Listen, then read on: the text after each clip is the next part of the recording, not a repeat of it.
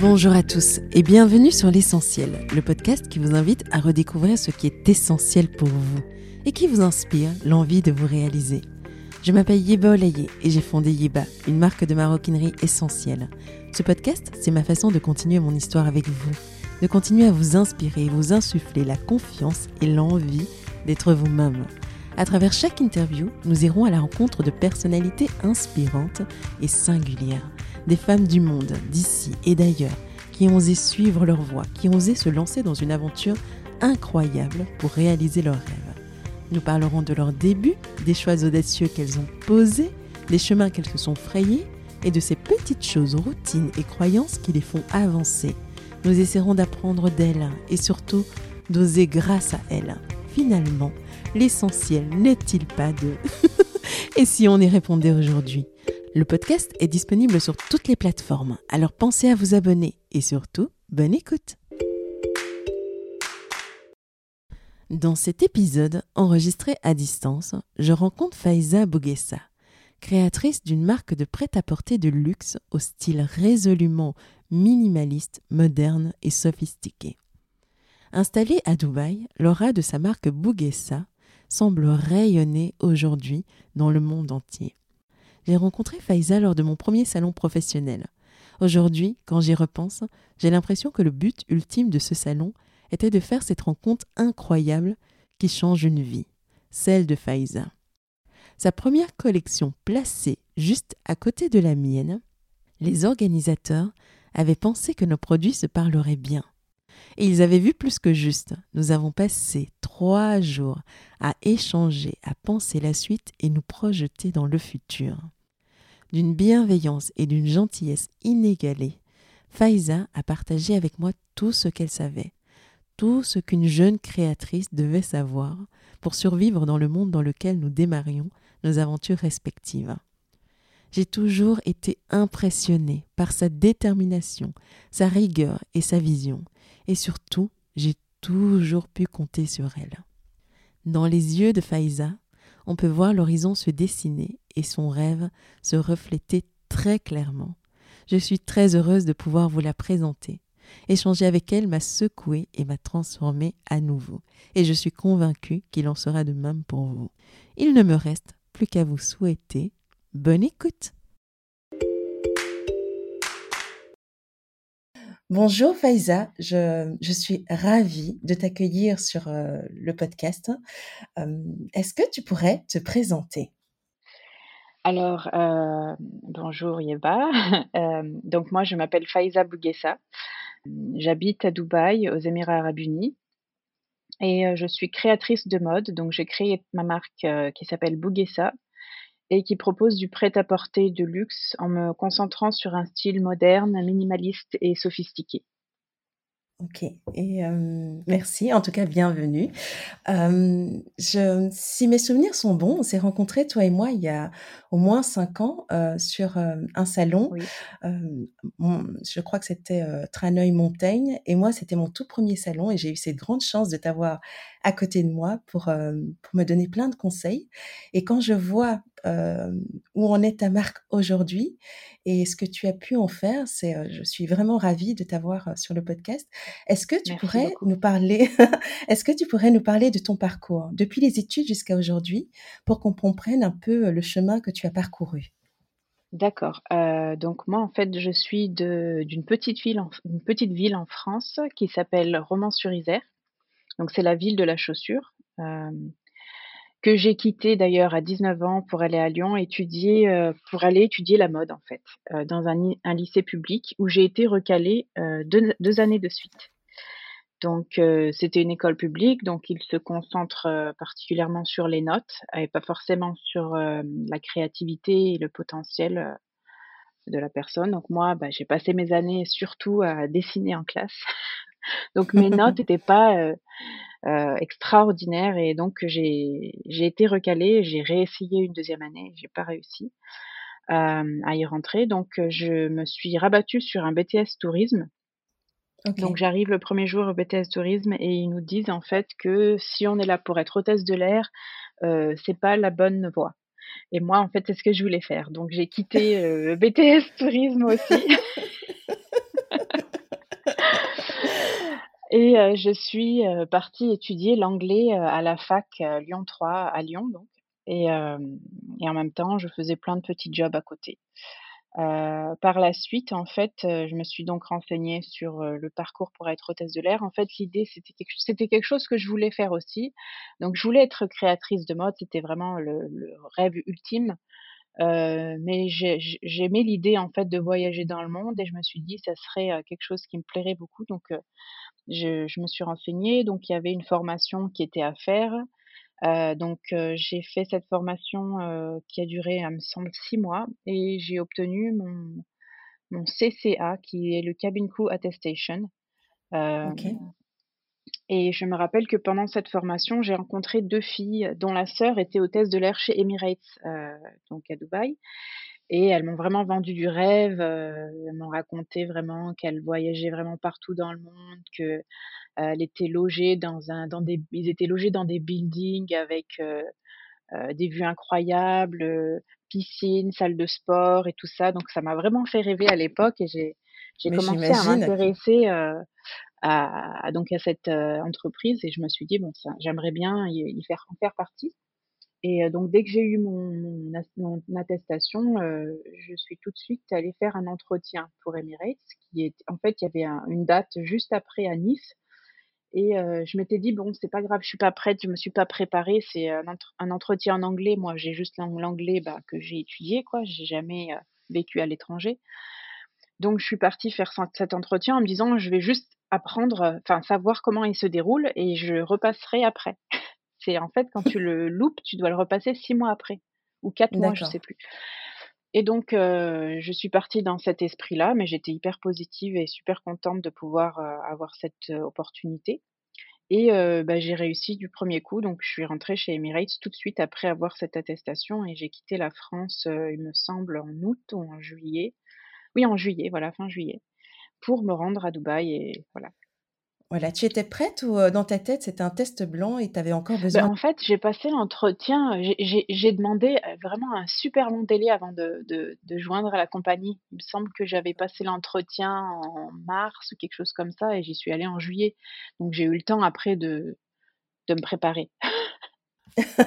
OK, d'accord et donc tu débarques à Dubaï et hem Voilà, et comment ça se passe? hein? bah, c'était exactement comme je l'avais imaginé, hein, c'était vraiment extraordinaire. J'ai passé j'ai vraiment eu une super expérience, heu, en travaillant chez Emirates. Personnellement, c'était, vraiment 6 années, j'ai fait ça pendant 6 ans, j'ai vraiment aimé, heu, travailler pour cette société. On a vraiment enfin, j'ai voyagé dans le monde. Mon premier vol, c'était en en au Sri Lanka, mais il me semble que mon premier mois, j'étais déjà à New York, quoi, donc c'était, c'était vraiment extraordinaire. J'ai j'ai vraiment, heu, c'était un rêve et et qui s'est réalisé.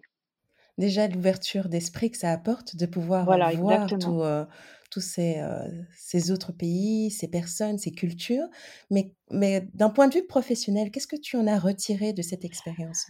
J'ai appris énormément en travaillant, heu, bah, en fait, dans mon dans ce que je fais aujourd'hui, je je je traduit beaucoup de choses que j'ai apprises dans les les sociétés où j'ai travaillé avant et et j'ai essayé de les appliquer. Heu, chez Emirates, entre entre autres, le fait que, d'être, une entreprise multiculturelle, c'est je trouve que c'est quelque chose de très bien.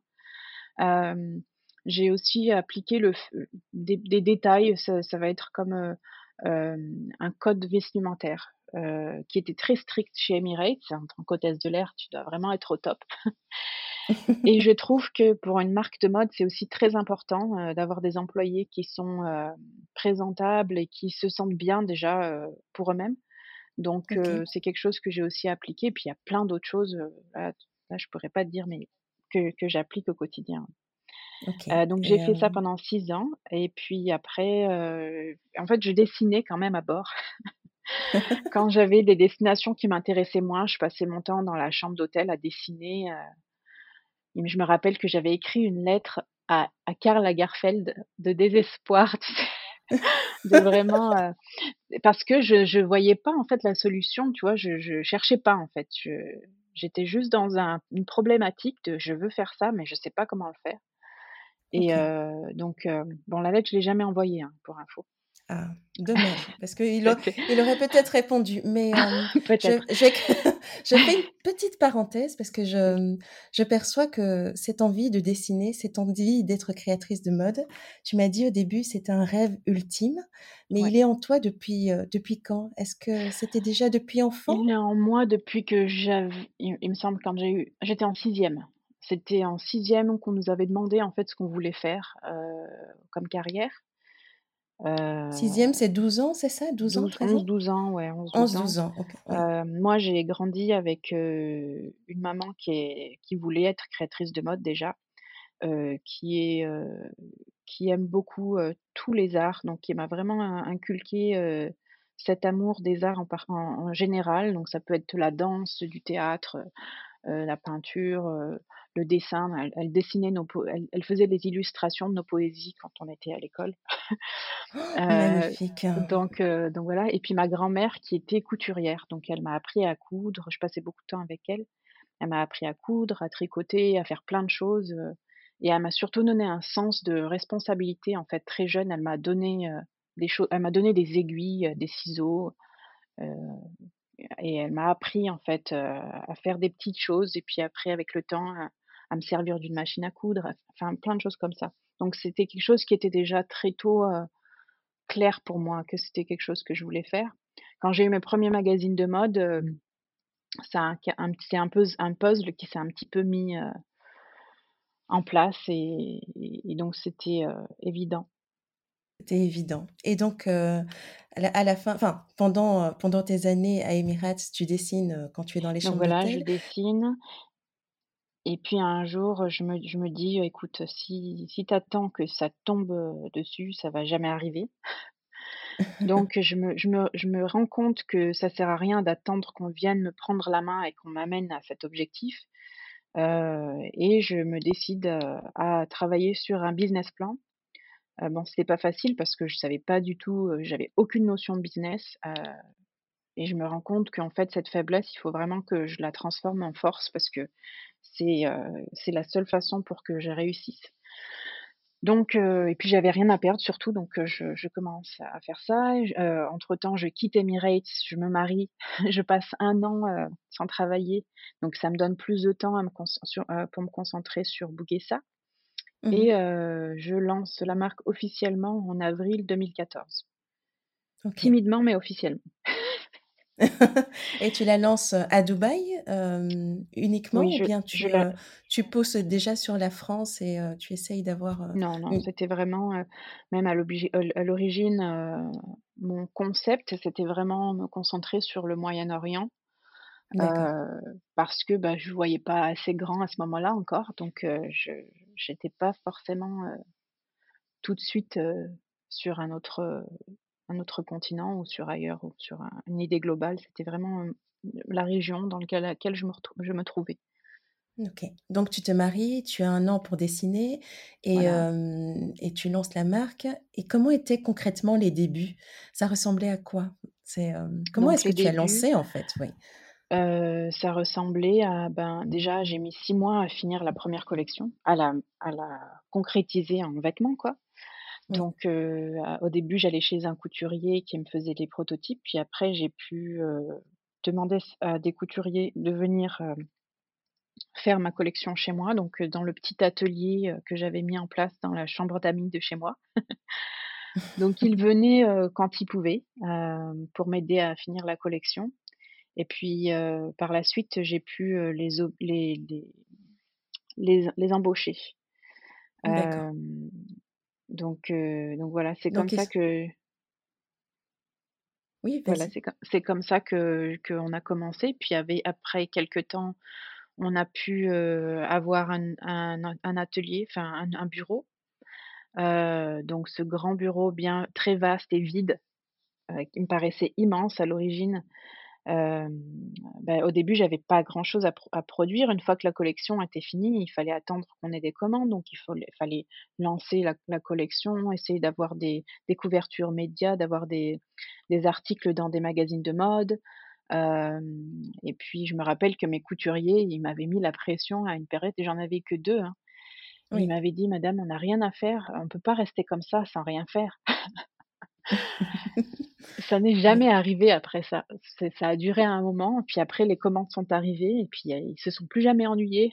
Si seulement ils pouvaient avoir, un moment où ils avaient rien à faire comme ça, je pense de temps en temps, ça leur ferait plaisir. mais voilà, donc je me rappelle très, clairement et puis même le bureau, je me rappelle, me dire: «Mais est-ce qu'un jour il y aura des vêtements sur ces portants quoi?» parce qu'ils étaient vides et je me sentais bête, tu sais, de d'être dans ce grand bureau et puis après, bah, voilà, les choses s'enchaînent. Première Fashion Week, donc d'ailleurs on s'est rencontrés à ce moment-là, puis Milan, puis, on rentre dans la course des saisons et du calendrier de la mode et puis voilà, ça s'enchaîne. On sent on sent que tu es, tu es clairement dans le monde de la mode, mais ceux qui nous écoutent, c'est, enfin en tout cas l'audience et il y a beaucoup d'entrepreneurs qui sont à leur début, celles qui sont dans d'autres domaines. Est-ce que tu pourrais, nous prendre par la main et nous expliquer comment tu as construit en fait, ton carnet de commandes et comment à partir de portants vides, tu as amené des commandes de clients, mais surtout tu as créé de la visibilité dans la presse. Donc ça, c'est intéressant concrètement pour nous. Concrètement, en fait, j'ai très, très tôt, moi j'ai toujours écrit en fait mes objectifs. Donc quand j'ai commencé, bah, déjà un business plan, c'est la première chose qu'il faut faire quand on, quand on commence un business, selon moi.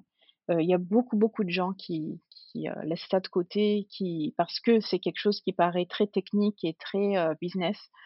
Euh, très souvent, on le laisse de côté. Moi aussi, j'étais pas, enfin, mon, business plan au départ, il ressemblait pas à grand chose, mais j'avais quand même fait un business plan. Ce qui m'a permis en fait de mettre en place un plan et, d'écrire en fait mes objectifs. donc une liste de presse, de, de, de, magazines et de médias digitaux où je voulais avoir des articles. Donc j'avais déjà défini en fait les médias que j'allais approcher, enfin que j'allais contacter, et une liste de, de, de boutiques pour avoir les premières commandes. Donc les boutiques dans lesquelles je souhaitais avoir mes modèles. et je te raconte une anecdote par rapport à la, la boutique, une des boutiques en particulier, qui était pour moi une des plus importantes dans la région, donc ça s'appelle Symphonie. Mmh et en fait, donc je les suivais sur leur, Instagram, je suivais un petit peu leur activité et il y avait un moment où, il y avait un événement dans la boutique où ils lançaient, il me semble, ils lançaient, une marque de bijoux. Donc c'est la sœur de la de la propriétaire de la boutique qui avait une marque de bijoux et il lançait cette marque de bijoux dans sa boutique. donc je savais en fait que pendant cet événement, la propriétaire de la boutique allait être sur place. Ce qui est très rare ici parce que en général les boutiques sont dans des malls et les bureaux sont ailleurs.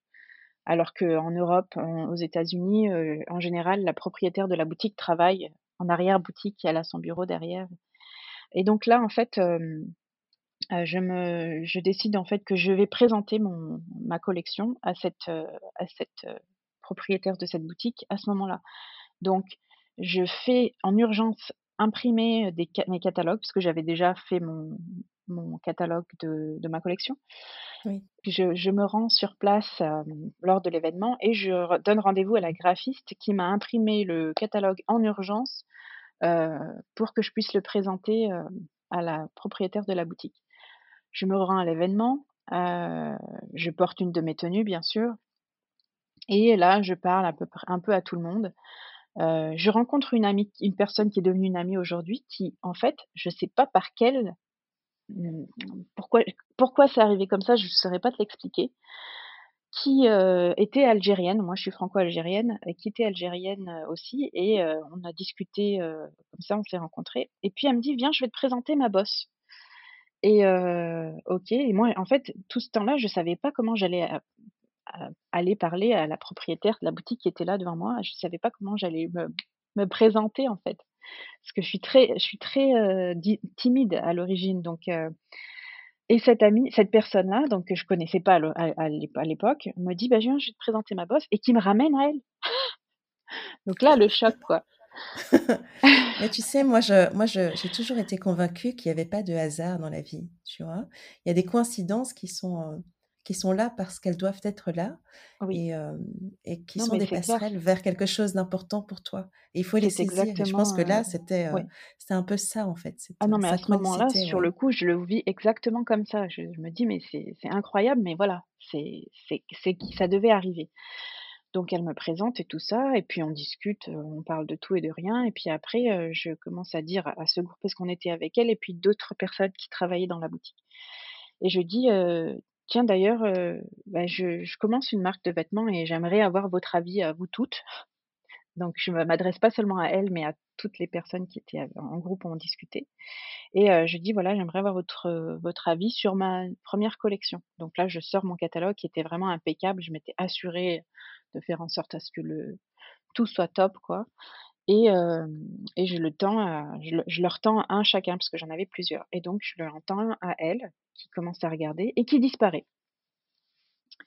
Et là, je me dis: «Eh ben mince, alors qu'est-ce que ça veut dire?»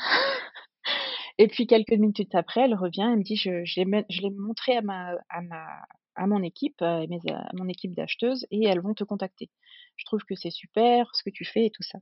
Donc ma première boutique, ma première commande, c'était la la boutique qui était au top de ma liste et je pense qu'en fait, le fait de de définir, heu, clairement ce qu'on veut, nos objectifs, en les écrivant, c'est quelque chose qui, heu, qui aide beaucoup et d'être bien concentré, en fait, sur ces objectifs-là parce que, heu, en chemin, en fait, heu, on a beaucoup de choses qui viennent nous perturber. Je suis sûre que tu as dû avoir la même expérience, Yeba. Ah, C'est-à-dire que, complètement. heu, des choses qui viennent à toi, des opportunités qui viennent à toi, qui vont pas forcément te mener vers les objectifs que tu avais en tête, et et du coup mais c'est quand même des opportunités intéressantes et heu, du coup, c'est souvent difficile, en fait, de peser le pour et le contre et de savoir, en fait, si ça en vaut la peine parce que, bah, si on s'engage sur ces opportunités-là, ça veut dire qu'on laisse certaines choses de côté parce qu'on peut pas être partout à la fois et on peut pas tout faire en même temps. Donc est-ce que cette opportunité-là, elle va m'apporter quelque chose dans mes objectifs ou est-ce que c'est quelque chose que j'avais pas une chose à laquelle je n'avais pas pensé de mettre dans ma liste d'objectifs? Et dans ce cas-là, alors d'accord, mais sinon c'est mieux de suivre alors sa liste et de dire non. Et c'est quelque chose que j'ai trouvé très difficile en fait dans mon dans mon mon aventure à moi de de dire non, heu, parce qu'il y a beaucoup de choses qui se présentent et heu et malheureusement, très souvent, on est obligé de dire non parce que, ben, ça ne correspond pas et on n'a pas la pas la capacité de de faire ça plus, heu, autre chose. Oui, tout à fait et et tu tu fais bien de de me rappeler que enfin, quand on regarde nos nos histoires nos nos aventures en parallèle, j'avoue qu'on a commencé plus ou moins au même moment et que, il y a eu beaucoup d'opportunités et moi, effectivement, comme tu enfin, c'est difficile de dire non et j'ai dit oui à beaucoup de choses et en fait, j'ai eu pas mal de de coaching aussi et à un moment donné, je m'étais perdue. J'avais fait un business plan assez ambitieux et heu, à un moment donné, j'étais juste à un point où il fallait se recentrer et heu, je me souviens que quand on discutait ensemble, toi et moi, tu me donnais toujours le conseil de: «Yiba, c'est quoi ta vision? Tu veux aller où? Tu veux faire quoi?» et à partir de ça, tu construis à nouveau et et moi, ce qui m'a toujours impressionnée, c'est que j'avais l'impression que tu avais une vision claire de là où tu voulais aller depuis le début et là où moi, j'avais peur de rêver grand, toi, tu rêvais grand. Mais là, tout de suite dans notre conversation, tu disais à ce moment à un moment donné, tu as dit: «J'étais pas sûre que je voulais rêver aussi grand et j'ai commencé à le faire». Quel a été le déclic et quand est-ce que tu as commencé à voir les choses autrement et te dire: «Je peux amener cette marque beaucoup plus loin»? Bah, ça encore, c'est une autre anecdote. Heu, c'est un moment, heu, un moment, heu, clé, je pense dans mon aventure parce qu'il y a beaucoup de choses qui se sont passées, qui ont vraiment, heu, qui m'ont secouée en fait, heu, d'émotions parce que les choses avançaient, heu, très bien. Mais il y a un moment en particulier qui m'a vraiment marquée. Heu, je me rappelle donc moi j'avais encore j'avais aussi construit mon business plan pour me concentrer sur le Moyen-Orient. J'avais, planifié une expansion parce qu'au départ, en fait, ma marque était surtout concentrée sur de la mode modeste. Pourquoi? Parce que ce qui était important pour moi, c'était, d'offrir quelque chose à des femmes qui avaient pas forcément, au des femmes auxquelles on ne pensait pas. c'est-à-dire que des femmes qui sont qui portent le voile ou qui sont qui sont qui s'habillent de façon pudique, je crois qu'on dit en France ou en Europe. voilà. c'est ça la mode, c'est ça la mode modeste, juste pour être sûr. En anglais, on dit modest fashion. En français, on dit mode pudique. Mode pudique. J'aime pas trop le mode pudique pour le mot mode pudique pour, Moi non plus, en fait. Mais en fait, l'idée c'est que c'est des femmes qui, qui, ont fait qui ont un choix euh, vestimentaire euh, qui leur appartient et qui, qui ne regardent qu'elles. Euh, et, et, en fait, malheureusement, ces femmes-là n'ont pas un plaisir à faire les, à faire les magasins comme, comme toi et moi, Yeba. Si on va faire les boutiques, on, on, on enfin, c'est un bon moment. Et pour ces femmes-là, en fait, j'avais découvert que c'était vraiment difficile, que c'était un challenge, que pour trouver des choses qui étaient manches longues, qui, qui, qui, recouvraient un peu les hanches, euh, tu vois, qui montraient pas trop euh, un décolleté euh, c'était difficile. C'était où le t-shirt, il est, enfin c'est un t-shirt, mais là le col est rond et vice versa, les manches sont longues, mais le, col est V. Donc c'est, il y a beaucoup de choses comme ça. Donc c'est pour ça qu'il y avait beaucoup de superposage et tout ça. Et c'est quelque chose qui m'a inspiré et qui m'a fait penser, ben il y a des femmes qui n'ont pas ce qu'elles ce qu'elles veulent, ce, dont elles ont besoin. Donc je vais penser à elles et je vais me concentrer là-dessus. Et en fait, en chemin, je me suis rendu compte que euh, dans mon esthétique, dans ma vision, il y avait un esthétique particulier qui, qui plaisait à toutes les femmes partout dans le monde, en fait. Et que quand je disais que c'était de la mode pudique, euh, ça réduisait un petit peu la chose. Donc du coup, les femmes qui ne s'habillaient pas de façon pudique ou modeste euh, ne se reconnaissaient pas en fait. Elles, tournaient les talons et se disaient bah non, moi c'est pas pour moi, je suis pas, je m'habille pas comme ça. Alors que en fait c'est moi qui les mettais dans, qui mettais ce que je faisais dans un dans une catégorie, alors que n'importe qui peut porter ce que je fais. Tu comprends? Donc du coup, aujourd'hui, c'est plus vraiment euh, ce que je, ce que je, la façon dont je, je, je définis ma marque, puisque j'ai des clientes dans le monde entier qui portent mes vêtements et qui s'habillent euh, comme elles veulent, et euh, en même temps, les femmes qui s'habillent de façon un peu plus euh, traditionnelles ou pas, pas, pas traditionnelles. Des femmes qui s'habillent un peu plus euh, bah, modestes, moi j'aime bien dire le mot oui, modeste. Mais on peut rester euh, sur le mot modeste, voilà. ça fonctionne bien, je trouve. qui vont aussi trouver leur bonheur et avoir aussi des, des, des, choix pour elles. Donc j'ai un petit peu élargi mon offre dans, ce que je, dans mes collections en fait. Euh, et en même temps, je, je, je m'assure qu'il n'y a pas de femmes qui se sentent euh, rejeté parce que j'ai mis une étiquette sur ce que je fais en fait. Et, euh, et donc en fait, quand euh, quand j'ai commencé, je pense que c'était très très tôt, c'était avant ma, c'était juste après avoir lancé ma première collection, il y avait une, une sorte de, de showroom ou d'exposition en fait de, de marques qui était qui allait, se, qui allait se dérouler au Dubai Mall en fait euh, et à, l'hôtel Armani à Dubaï et qui était organisé avec Dubai Mall et euh, le Vogue Italie. Et euh, donc la, propriétaire de cette boutique Symphonie m'a conseillé d'y participer en fait, de, postuler. Moi, je commençais tout juste, je me disais mais qu'est-ce que et, le truc, c'est que moi, je déteste participer à des sortes de compétitions ou de mettre en fait en compétition avec les autres parce que ça me fait me refermer comme une huître et je j'aime pas du tout euh, le fait de, de, devoir te comparer à quelqu'un d'autre tu vois? C'est pas je trouve que c'est pas sain comme euh, comme sentiment. Même si c'est vrai que c'est bien d'avoir un sens de compétition mais pour moi c'est quelque chose qui me va pas du tout. Et euh, donc j'étais pas sûre bah, j'ai quand même postulé et j'ai été sélectionnée et quand j'ai reçu, euh, hein. voilà, quand j'ai reçu l'email qui me disait que j'avais été sélectionnée, donc c'était une sélection faite par Vogue Italia, donc euh, dans ce cas-là, euh, je me rappelle, j'étais choquée.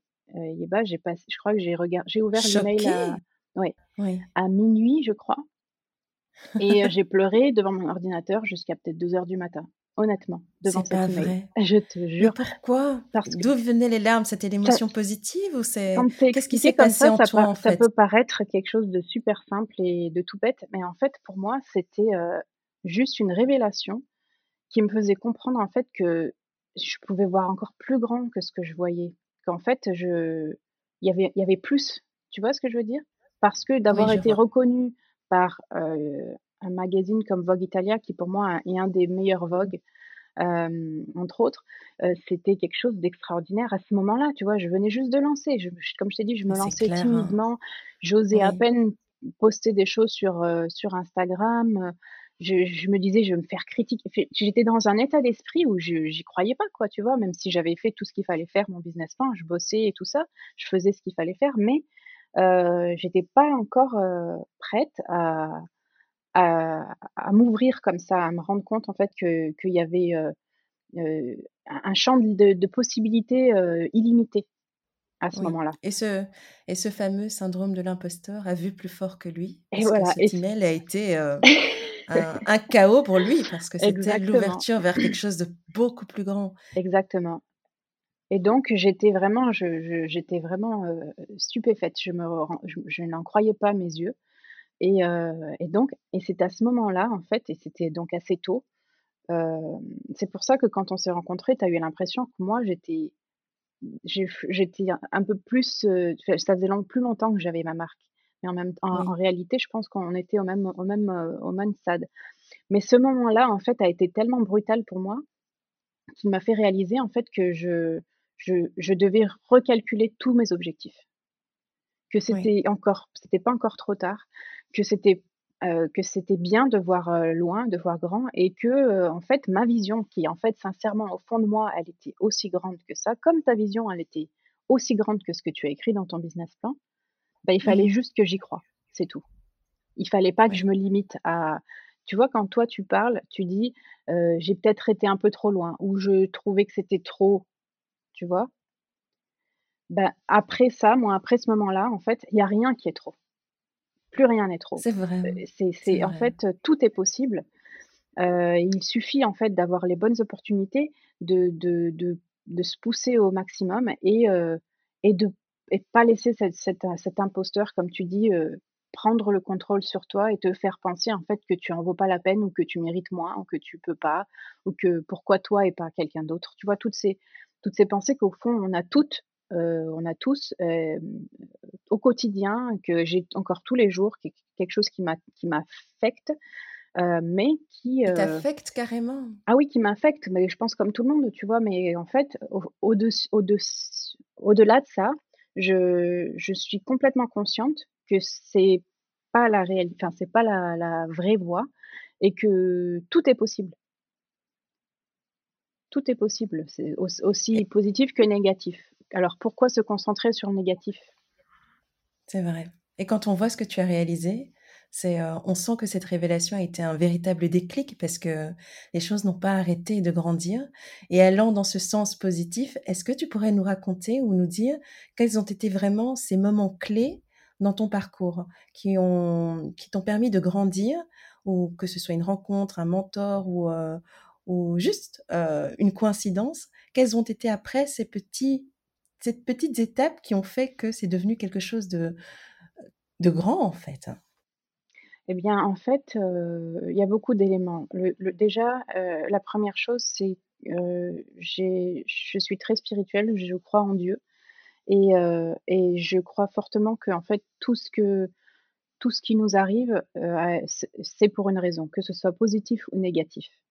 Donc je pense que déjà cette, cette pensée-là me permet en fait de réagir d'une certaine manière au aux échecs ou on va dire aux, obstacles qui, sont venus en, chemin. Euh, et qui me permet aussi de penser en fait que euh, si c'est quelque chose que je vois en moi, cette vision, c'est qu'elle elle doit, elle doit exister, elle peut exister. Et, et puis après, quand j'ai commencé aussi, il y avait beaucoup de, portes qui s'ouvraient en fait, beaucoup de petites choses. En fait, j'étais très, très attentive à tout ce qui se passait et il y avait beaucoup de petites choses qui arrivaient qui étaient positives, en fait. Et ça pour moi, il y avait enfin, j'étais tellement, j'ai passé tellement d'années à, mmh, à croire que à me dire, en fait: «Oui, c'est ce que je veux faire, c'est clair dans ma tête, je sais ce que je peux faire» et en même temps, il y avait ce poids énorme qui me disait: «Mais pourquoi toi? qu'est-ce que tu as de plus que les autres?» tu n'as pas étudié, tu n'as pas de base, tu as rien. J'ai jamais avant ça, j'avais jamais créé une collection de vêtements, c'était tout dans ma tête, tu vois ce que je veux dire? Donc je j'étais pas sûre en fait. Je me disais mais est-ce que est-ce que c'est possible? Enfin voilà. Et et en fait, quand des petites choses arrivaient, comme par exemple de contacter un photographe et qu'il accepte de photographier ma, ma collection, de, de, de, de, faire mon lookbook euh, de ma collection, je, j'étais surprise et j'étais et pour moi c'était une porte qui s'ouvrait même si c'est quelque chose j'allais le payer quoi. C'était normal.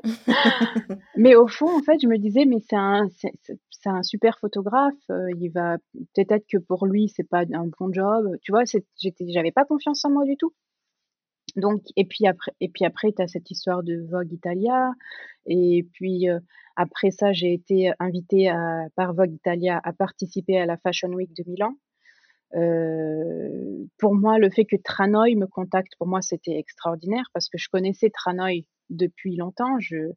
Je m'imaginais même pas un jour que j'y participerais. Donc, tu vois, c'était des petites choses qui aujourd'hui, quand j'y pense, voilà, c'est bien. Ils contactent tous les designers qui peuvent pour avoir un maximum de designers sur place.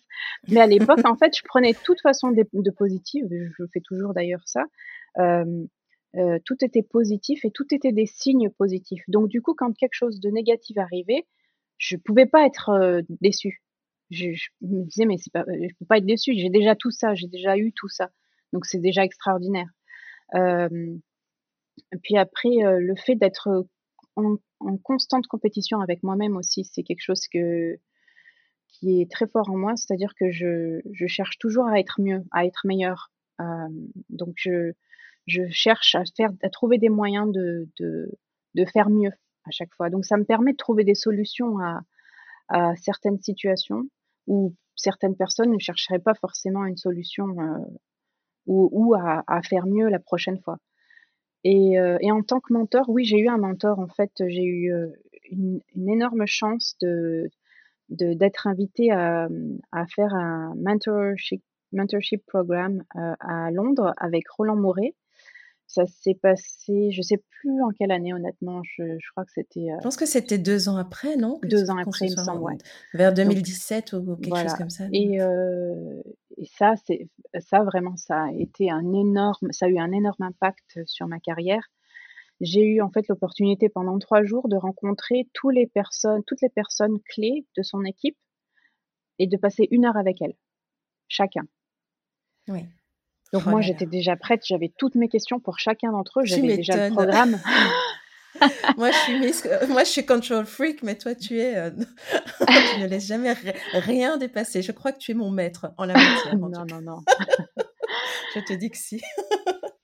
Et donc, donc oui, euh, donc, donc du coup, en fait, comme, euh, et... comme il m'avait passé le programme des personnes que j'allais rencontrer, j'avais déjà préparé ma liste de questions pour chacune, et ça a été un, un enrichissement incroyable. J'ai vraiment Vraiment, vraiment, je peux dire que euh, ces trois jours ont, permis de, rediriger euh, euh, mon, business plan, même mes, actions en fait, à partir de là. Ça m'a permis de savoir quand je pourrais embaucher, parce qu'à ce moment-là, j'avais pas encore embauché d'équipe qui travaillait avec moi au bureau, de savoir en fait quelles seraient les premières personnes que je devais embaucher. Parce que bah, j'ai pu juger en fait le, le, le, rôle de chacun et quel est le, quels sont les rôles les plus importants. J'ai été beaucoup inspirée par la façon dont ils, ils, ils s'occupent de leurs clients, enfin beaucoup beaucoup de choses. Donc ça m'a vraiment énormément appris. Et qu'est-ce que tu as retiré mais, de Roland Mouret lui-même?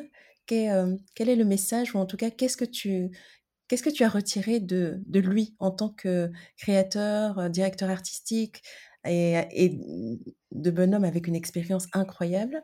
Qu'est-ce que lui t'a apporté particulièrement? Déjà, je, peux dire que le fait qu'il ait accepté en fait de dévoiler euh, tout ça à un jeune créateur, c'est c'est d'une générosité ex extraordinaire. Euh, donc c'était un homme très très très gentil, euh, vraiment adorable.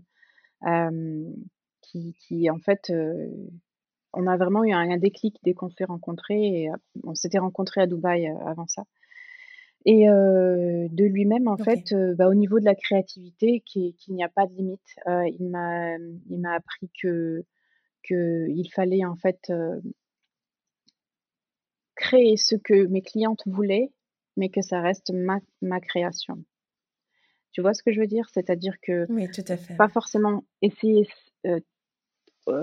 trop de, plaire à tout le monde et de rester soi-même en créant, et toujours, bien sûr, en, s'attachant à ce que ta clientèle ou ta, cible souhaite, souhaite avoir, en fait. Mais tu sais, tu es l'une des, des créatrices entrepreneurs les plus, les plus complètes que je connaisse parce que tu es aussi artiste femme d'affaires. Comment, premièrement, tu fais coexister ces deux casquettes ou ces deux dimensions dans la même personne? Parce que souvent, on dit qu'il faut une équipe avec deux personnes complémentaires pour le faire. Et je trouve que tu as toujours eu vraiment cette capacité à sauter de l'un à l'autre. Et ensuite, quel est ton processus créatif? Comment est-ce que parfois tu te détaches du business plan, du business model, des, chiffres pour te plonger dans la création et sortir des collections chaque fois où on sent que tu as poussé, tu as repoussé les limites et tu as vous fait, enfin, tu nous fais voyager. Donc, comment est-ce que tu fais ça? Déjà, tu dois pas connaître beaucoup de femmes entrepreneuses. Ou peut-être pas aussi. à t'entendre. non, non, j'en connais quelques-unes et mais dans la mode, je, trouve qu'il y a, il y a souvent cette dichotomie en fait. On est soit très dans, dans l'aspect créatif, très dans, dans, dans produire, euh, aller dans la créativité ou plus dans les affaires où on se dit, OK, je, je gère les chiffres jusqu'au moindre détail. Et mmh. en fait, les personnes que moi j'ai côtoyées, c'était plutôt ça. C'était soit vraiment des vrais créateurs mmh ou des entrepreneurs, mais qui soient aussi aussi complet que tu l'es, j'en ai pas rencontré beaucoup, donc peut-être pas les bonnes. En fait, je pense que la clé, c'est en fait d'accepter ses faiblesses. Euh, pour ma part, en fait, euh, quand j'ai commencé, bien que je n'ai jamais créé une collection, euh, je savais que c'était mon point fort, la création, c'est-à-dire d'avoir ces images de tenues, de robes, de, de la création pour moi c'était quelque chose dans, dans, laquelle je me sentais à l'aise. C'est d'ailleurs pour ça que j'ai pris cette voie. Euh, par contre, le côté business, c'était euh, une énorme faiblesse. et, et on, a, on aurait souvent envie en fait de les cacher au placard ces faiblesses, de les de pas se concentrer dessus, de les laisser un peu prendre du temps, le temps que les choses arrivent en fait. Et, et, moi, ce que j'ai trouvé intéressant et important, c'est de en fait se forcer de de, de, en fait, de, de se développer dans les milieux où on est le moins à l'aise, de sortir de sa zone de confort, de lire, de, de, trouver des podcasts qui, qui nous correspondent, enfin qui me correspondaient, de, de, de, lire un maximum, de regarder des vidéos sur YouTube, tout ce qui en fait qui était lié au business.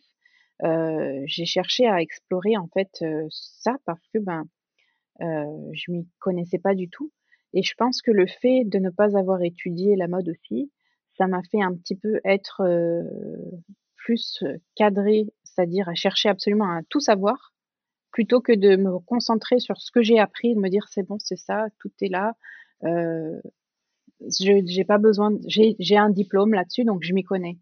Euh, comme j'en avais pas en fait, et mon manque de de de, de connaissances m'a forcé en fait à, à, explorer tous les sujets et à, à, et à apprendre surtout. Après, il y a aussi le fait que mon, mon mari est mon, mon, partenaire en business, donc euh, tout ce qui est chiffres et tout ça, c'est lui. Moi, je me je me concentre pas forcément sur les chiffres. Euh, il me donne beaucoup de conseils aussi. Euh, euh et, et le, la première personne qu'on a embauchée, c'était un comptable. Au départ, je faisais ma comptabilité, je faisais tout moi-même et tout ça. Euh, mmh donc j'ai dû apprendre un petit peu les bases de tout. Mais l'idée, en fait, c'est que je pense vraiment que quand tu en fait apprends sur une, une, un domaine qui t'est pas du tout euh, familier, quand tu as appris et que tu, tu, en sais plus, tu te sens vraiment, euh, tu te sens super bien. Enfin, tu te sens oui, tu te prête sens plus à, l'aise. Voilà, exactement. Oui.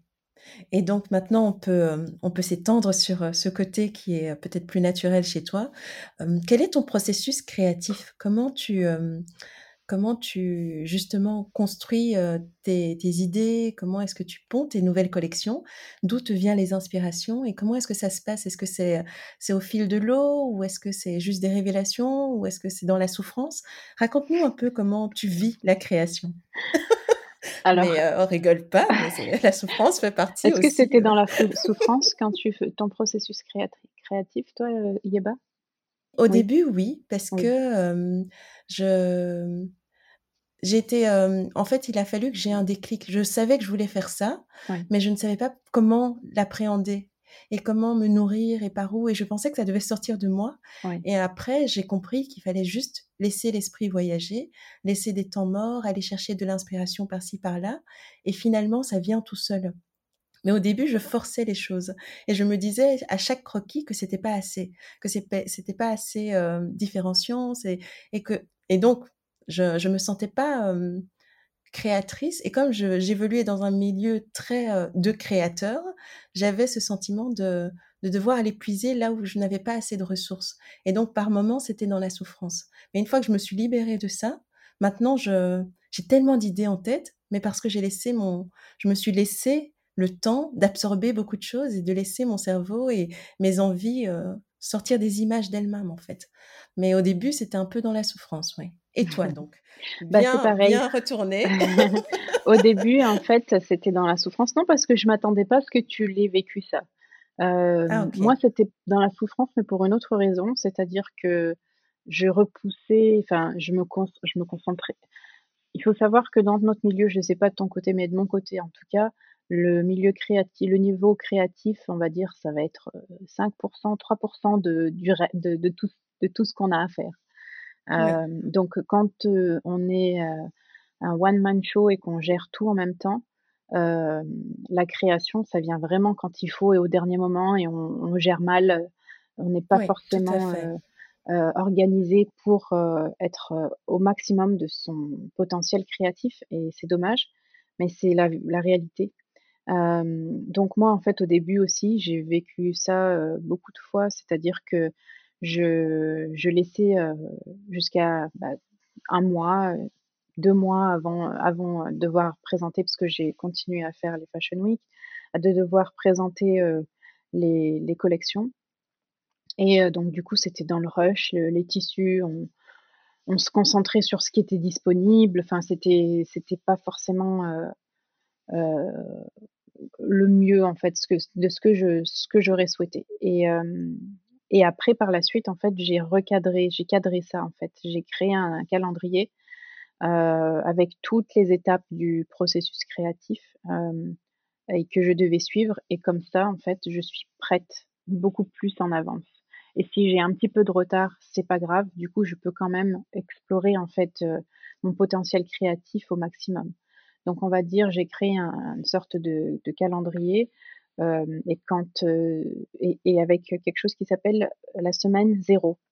Donc la semaine zéro, c'est la semaine de la Fashion Week. Donc comme elle est plusieurs fois dans l'année, je place à chaque fois ben, au mois qui correspond. Donc par exemple la dernière, c'était en février. Donc la semaine zéro, c'était la dernière semaine de février.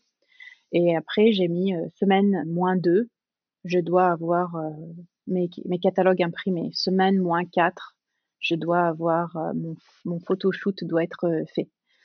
Et un tout planning bien cadré, oui. Bien cadré, au détail près. et du coup, en fait, grâce à ça, j'ai des rappels qui se, qui se, des notifications en fait sur mon téléphone ou sur mon ordinateur qui me rappellent que ben là, je dois chercher l'inspiration pour ma prochaine collection. Et j'ai, je me donne peut-être trois semaines, tu vois. Et donc du coup, je prends du temps sur mon temps de travail pour faire cette recherche et pour être sûre en fait que, euh, que je suis prête pour, euh, pour, euh, pour, la, pour l'étape suivante, et, etc. Et ça se passe comme ça. Mais sinon, mon processus créatif, il n'a pas vraiment de frontières en fait. Il est, je m'inspire de tout et, et j'ai pas vraiment de technique pour m'inspirer de quelque chose. Ça, ça vient de tout et ça vient, comme tu disais, quand tu es moins, quand tu es pas forcément censé créer, tu as des mmh idées, tu prends note et puis tu regardes plus tard. Et si c'est une idée qui t'intéresse encore, bah, tu développes et tu fais des recherches et tu vas au-delà de ça. Donc, c'est comme ça que pour moi ça se passe. Oui. Et si je puis me permettre, je trouve que tes collections ont beaucoup évolué et que au tout départ, on, sentait que c'était très habillé et maintenant tu es, c'est beaucoup plus pas décontracté, mais on sent qu'il y a moins l'envie d'être dans le contrôle absolu et plus de l'exploration et c'est beaucoup plus on pourrait l'utiliser enfin au départ, je trouvais que les robes, c'était compliqué de, de les porter euh, à n'importe quelle occasion, tellement Mmh elles étaient belles. Et aujourd'hui, je trouve qu'elles épousent en fait la vie qu'on peut avoir de tous les jours. hein. On pourrait porter tes pièces pour aller travailler, pour euh, sortir, se balader, enfin, et tout en restant très très chic. Donc, je trouve que ça a évolué dans le temps en étant beaucoup plus léger, pas plus léger, mais plus, euh, je trouve pas le mot. Plus léger, plus léger visuellement. Oui, c'est ça, plus léger visuellement. Et comment est-ce que est-ce que ça a accompagné un état d'esprit qui est le tien, d'avoir, lâché un peu prise? Ou est-ce que, c'est juste, une phase de tes collections et tu vas revenir à d'autres choses? Est-ce que ça a accompagné un développement personnel? C'est ça que je voulais dire, voilà. Je pense là ce fut laborieux. Je pense que la façon, en fait, dont tu l'as défini au départ, comme contrôle absolu, c'est c'est la bonne façon de le dire, en fait.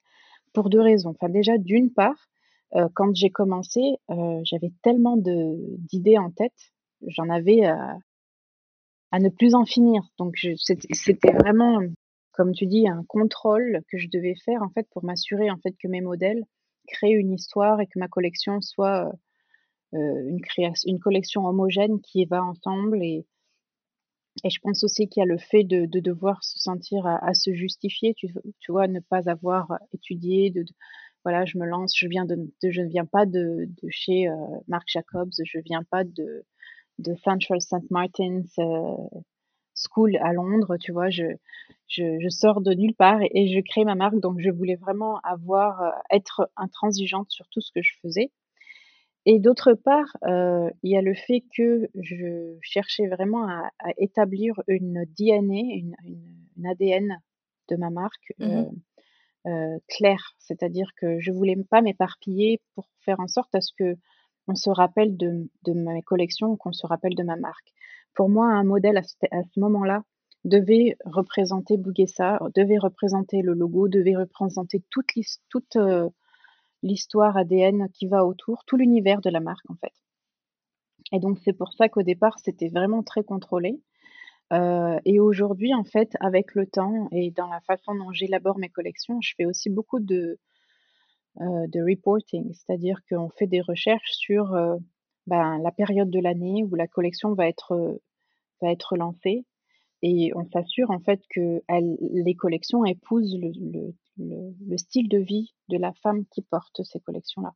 Donc, euh, par exemple, quand c'est une collection été, on va avoir plusieurs, plusieurs euh, périodes dans, dans, la saison où ben, d'abord on va acheter des vêtements euh, pour porter au bureau au printemps. On est d'accord? Enfin, pour, pour, porter en fait au printemps, pour renouveler notre garde-robe. Ensuite, on va peut-être faire quelques achats pour partir en week-end euh, quelque part avec en famille, mais on veut acheter quelque chose pour porter sur place, tu vois?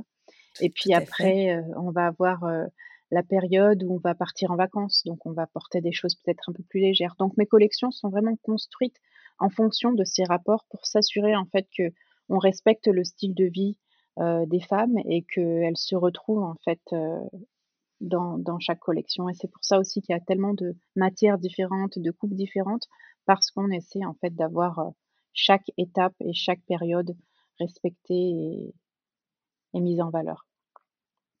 Oui, mais ça se, ça se ressent très fort et, euh, et honnêtement, heureusement que ma carte de crédit euh, dit stop parce que chaque fois quand je regarde, je me dis mon Dieu, c'est magnifique. j'ai, je me suis posé la question parce que tu as, tu m'as donné un conseil qui m'a, qui a transformé ma vie. Tu, il y a un petit temps, où ah tu m'as conseillé ce livre Miracle Morning qui, qui m'a permis en fait de, de, de changer mon la manière dont j'aborde mon quotidien en fait, euh, la manière dont j'utilise mes matinées, la, manière dont je recentre mes idées et, euh, aussi euh, ça me permet d'être beaucoup plus spirituelle dans ma manière d'appréhender le travail aussi et la vie en général. Est-ce que tu peux nous parler de comment toi tu as géré ce rythme de folie, de vie de folie, et comment tu as fait pour trouver aujourd'hui un certain équilibre? Bah, Tu viens de répondre à la question. C'est vrai? Non, mais quel, a été le déclic? Comment ce livre est arrivé dans tes mains? Comment ça se passait avant? Et comment ça se passe aujourd'hui? Parce que là, c'est vrai que ce livre m'a aidé beaucoup. Mais, mais toi, qu'est-ce qui t'a amené Enfin, comment ça se passait avant déjà? Et quand est-ce que tu as dit stop? Et comment ça se passe aujourd'hui? Voilà. Donc, en fait, je pense que c'est arrivé il y a, il y a deux ans, où j'étais vraiment Vraiment, vraiment dans un rythme non-stop où j'arrêtais pas. Vraiment, je me il y avait rien qui pouvait me me stopper. Euh, je suis mariée, mais mon mariage enfin mon mari ne c'est-à-dire que c'était même pas ma priorité, quoi. Lui, il finissait le travail à 2:00-3:00, il était à la maison vers 4:00. Moi, j'étais à la maison à 8:00, des fois même plus tard quand j'étais en période de de lancement de collection.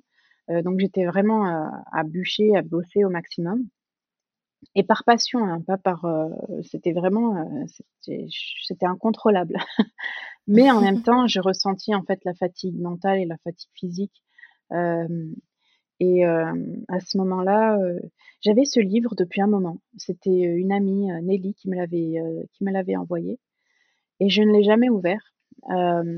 et quand je suis partie en vacances, je suis partie en vacances cet été-là et j'avais pris ce livre avec moi et je l'ai ouvert comme ça, sans vraiment savoir ce qu'il y avait dedans en fait. Et, euh, je l'ai fini en très peu de temps et j'étais vraiment emballée euh, et, très enthousiaste de commencer en fait le, nouveau rythme. En fait, euh, c'est un livre qui s'appelle donc The Miracle Morning par Hal Elrod. et en fait, c'est quelqu'un qui a développé cette, cet optimisme dans sa vie qui lui a permis en fait de, de vraiment de n'avoir aucune limite c'est-à-dire que l'idée, c'est de devenir la meilleure version de soi-même. On a tous en fait envie d'atteindre des sommets. Il n'y a personne, je pense pas que qui, que ce soit que tu connaisses qui veuille, qui veuille être malheureux. On veut, tous, on veut tous être heureux, on veut tous arriver à un certain, un certain stade dans notre vie. mais souvent, en fait, on n'est pas forcément la meilleure version de nous-mêmes pour y arriver. Et donc, ce qu'il donne comme conseil, c'est euh, les conseils pour arriver à être la meilleure version de soi-même, pour arriver à euh, avoir la meilleure version de vie qu'on peut avoir. Euh, et donc, il donne une technique, c'est-à-dire de se lever tôt le matin, une heure avant l'heure où on se lève d'habitude, et de prendre cette heure pour soi, pour se préparer en fait à avoir une journée extraordinaire. Euh, et il donne une technique qui s'appelle The Savers. Donc moi, mmh ça, c'est devenu ma routine aussi. Et après, on l'adapte à sa façon. Euh, savers, euh, donc c'est S pour, il me semble, silence, donc c'est-à-dire méditation, prière ou respiration, peu importe ce qui, ce qui nous convient. pour en fait, pour permettre de commencer la journée avec un esprit calme. Ensuite, savers, donc A, c'est affirmation. Donc, c'est-à-dire, c'est des mots d'encouragement à se dire soi-même pour commencer avec un esprit motivé et positif. ensuite, V, c'est visualisation. donc, visualiser ses objectifs. Donc, c'est quelque chose, en fait, qu'on ne fait jamais. Et j'ai essayé d'en parler avec à beaucoup d'amis et les gens n'arrivent pas, en fait, à s'autoriser à rêver. Les gens qui ne rêvent pas, c'est des gens, en fait, qui ne s'autorisent pas à, rêver, à, avoir le, droit d'avoir d'avoir cette chose-là. Euh, donc, par exemple, visualiser, euh, je sais pas, tu veux, euh, tu veux passer des vacances à la plage.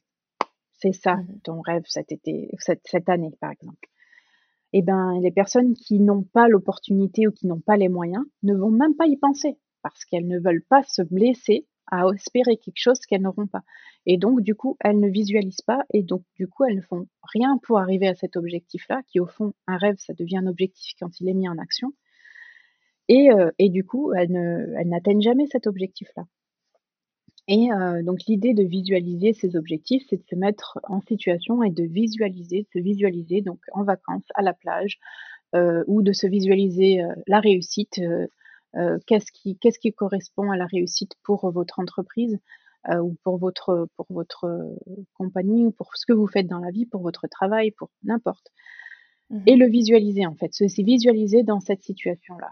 Et, et donc voilà, donc ça c'est la visualisation. Ensuite, eux, c'est exercice, donc faire du sport. Ça peut être 10 minutes de, je sais pas moi, tu mets de la musique sur ta, sur ta, sur ton téléphone et tu danses. Enfin, ça peut être n'importe quoi, mais juste faire un peu de mouvement.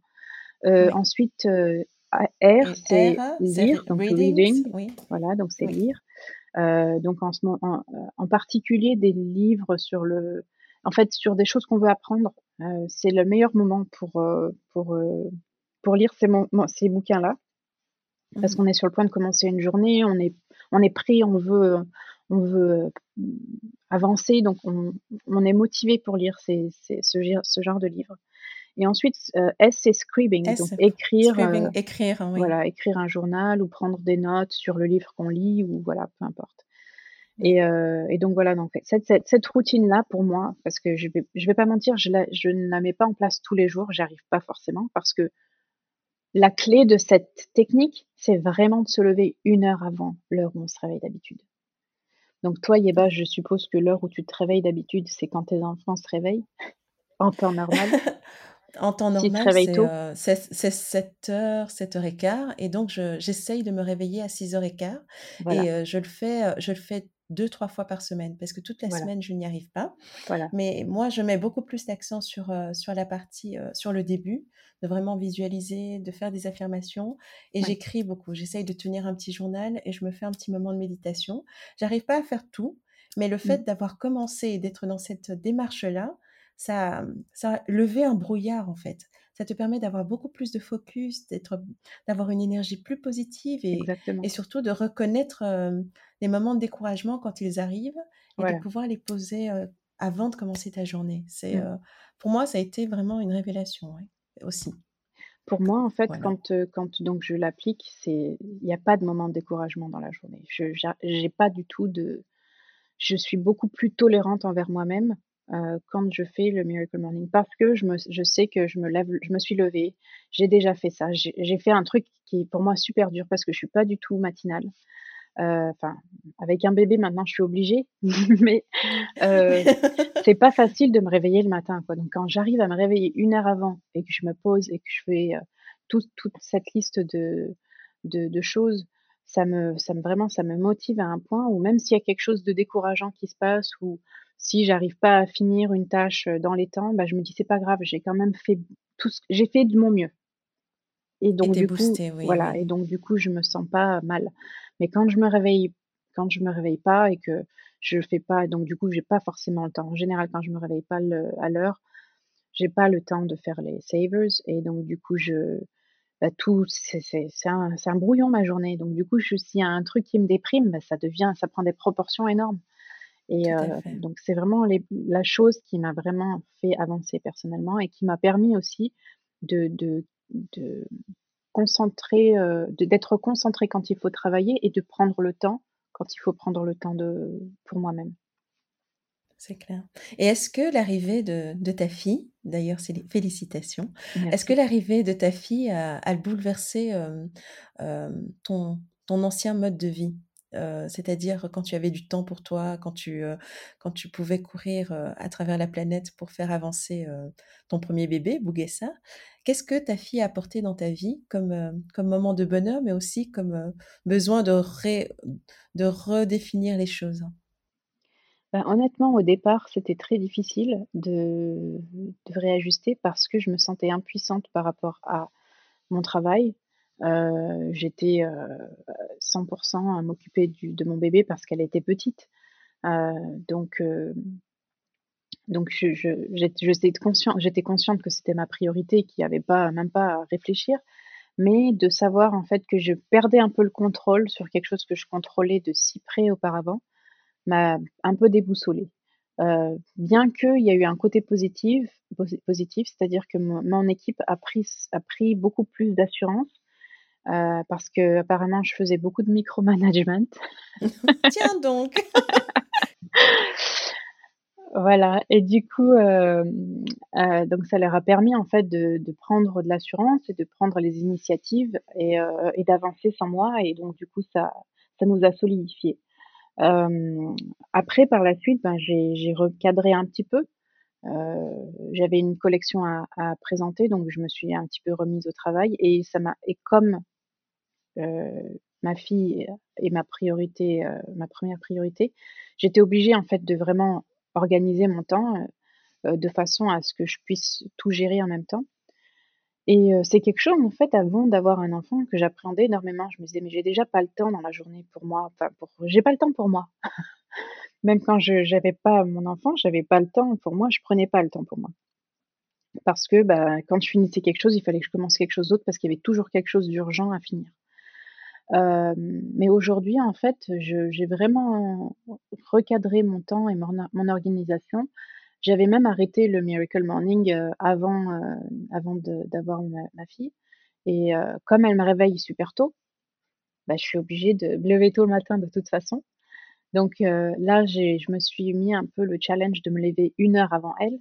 C'est pas toujours, mais j'arrive. Donc ça fait quatre heures du matin, hein. Enfin, ça peut être, Oh c'est ou my quatre heures ou God! cinq heures OK. et Mon Dieu, mais quel warrior!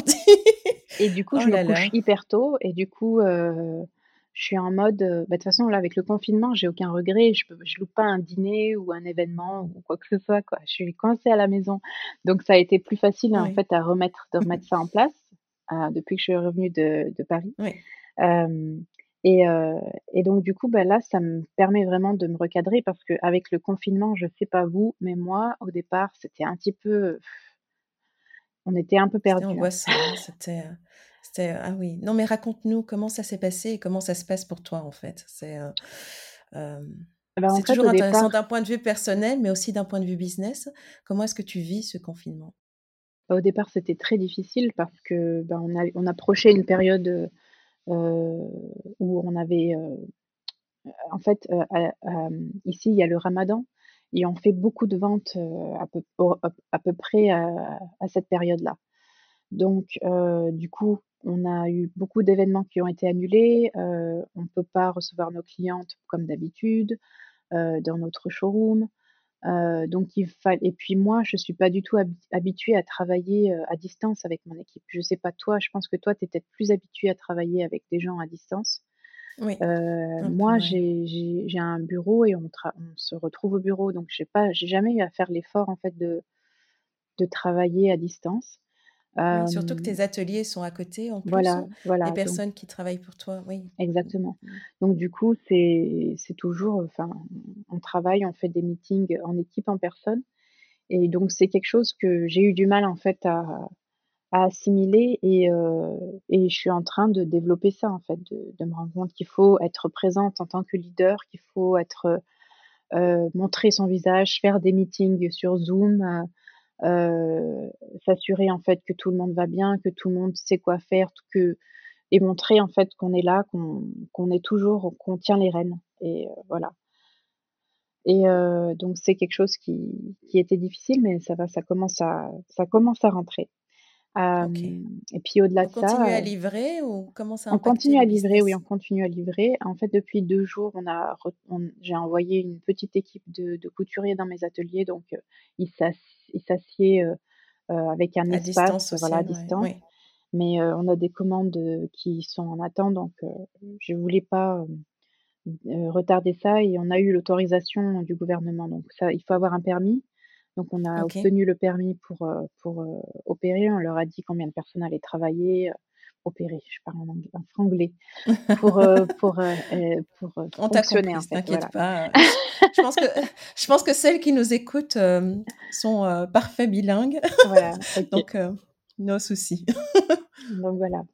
En ce moment, on est, heu, comme tu le sais, en confinement et on est tous dans une période de réflexion et de et heu, de se de se recentrer et toi, Faiza, c'est quoi ton ton purpose, ton why, le pourquoi qui t'anime, heu, à travers tout ce que tu as réalisé jusqu'à présent, à travers Boguessa et et plus que ça même? Oui, à travers ma marque en fait, je souhaite aider les femmes, à se sentir en confiance. Donc c'est ce que en fait, c'était mon intention du départ, c'était vraiment de de m'assurer, en fait, que j'aide les femmes à se sentir en confiance. Heu, pour moi, une tenue Bouguessa, en fait, c'est plus que des vêtements. C'est une attitude, c'est, heu une force qui te fait te sentir, la meilleure version de toi-même. Donc quand tu portes du Bouguessa, en fait, tu sens vraiment tu te sens vraiment mise en avant et tu exprimes ton plus haut potentiel sans avoir à rien dire et c'est quelque chose, en fait, comme je te disais, qui qui pour moi, c'est quelque chose que j'ai toujours utilisé, la la mode et le style pour, me mettre en avant et pour me sentir en confiance par exemple pour un entretien, et j'ai vraiment senti, en fait, que j'avais, cette force quand j'étais habillée d'une certaine manière, que je me sentais sophistiquée, donc vraiment de d'aider, les femmes à à se mettre en avant. Voilà, pour moi, c'est un outil qui aide les femmes à se sentir, en confiance. Heu, après au-delà de ça, heu, mon purpose,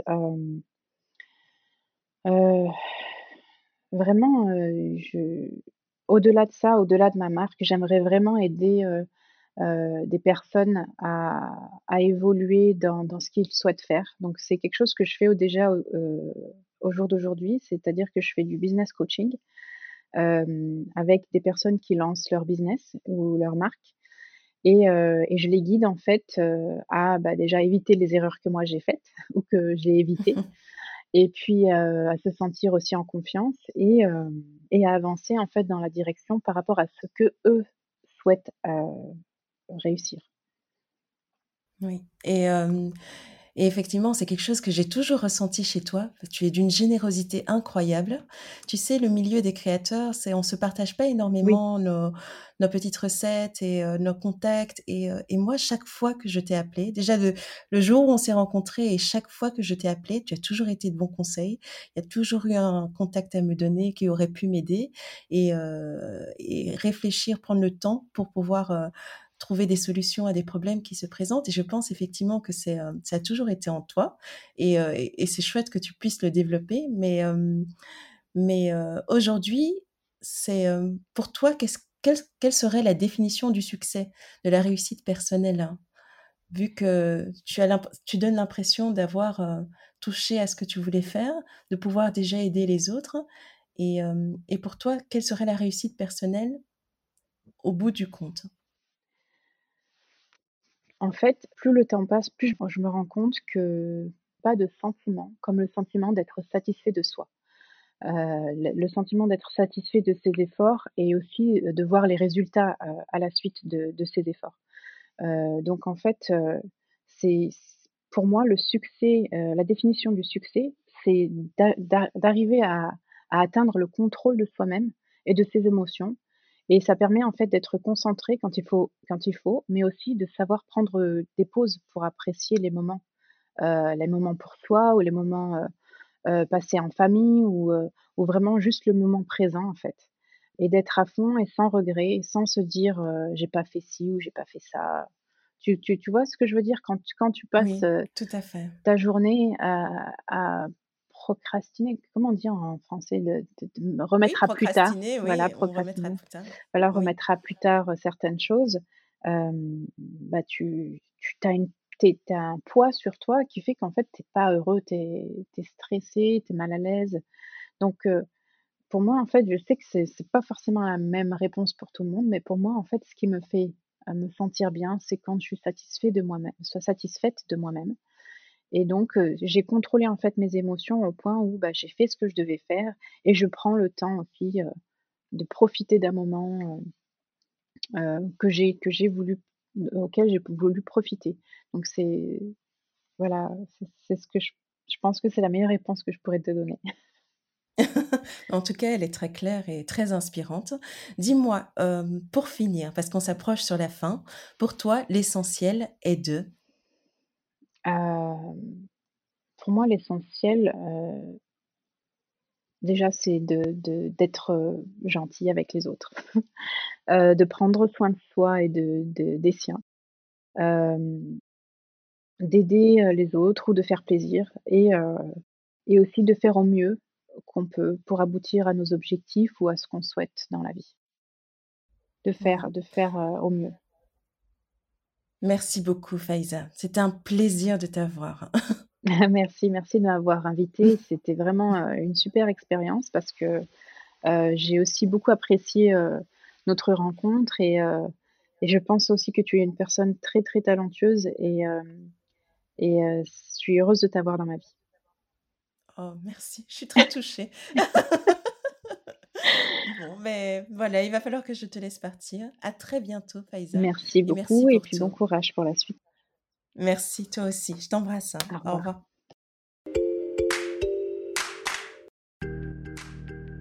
J'espère que cet épisode vous a plu. J'aimerais encore remercier Faiza pour sa générosité et tous les précieux conseils qu'elle nous a donnés. Merci de nous avoir rappelé à toutes à quel point il est important de rêver grand, à quel point il est essentiel que cette vision de nos rêves les plus fous vive en nous pour avoir la chance de se voir réaliser un jour. Il n'y a rien qu'on ne puisse accomplir. Alors, le petit mot de la fin, si ce podcast vous a intéressé, n'attendez pas. Abonnez-vous sur la plateforme de votre choix et vous recevrez tous les vendredis le nouvel épisode. Aussi, n'hésitez pas à le partager auprès de vos amis et de vos proches qui pourraient être intéressés. Cela nous aiderait à grandir et aussi, n'hésitez pas à me laisser un avis ainsi que 5 étoiles sur iTunes. C'est comme ça que nous aurons la chance de monter dans les classements et d'atteindre plus de monde. Merci d'avoir été aussi nombreux à nous rejoindre. Nous poursuivons notre route ensemble. À la semaine prochaine!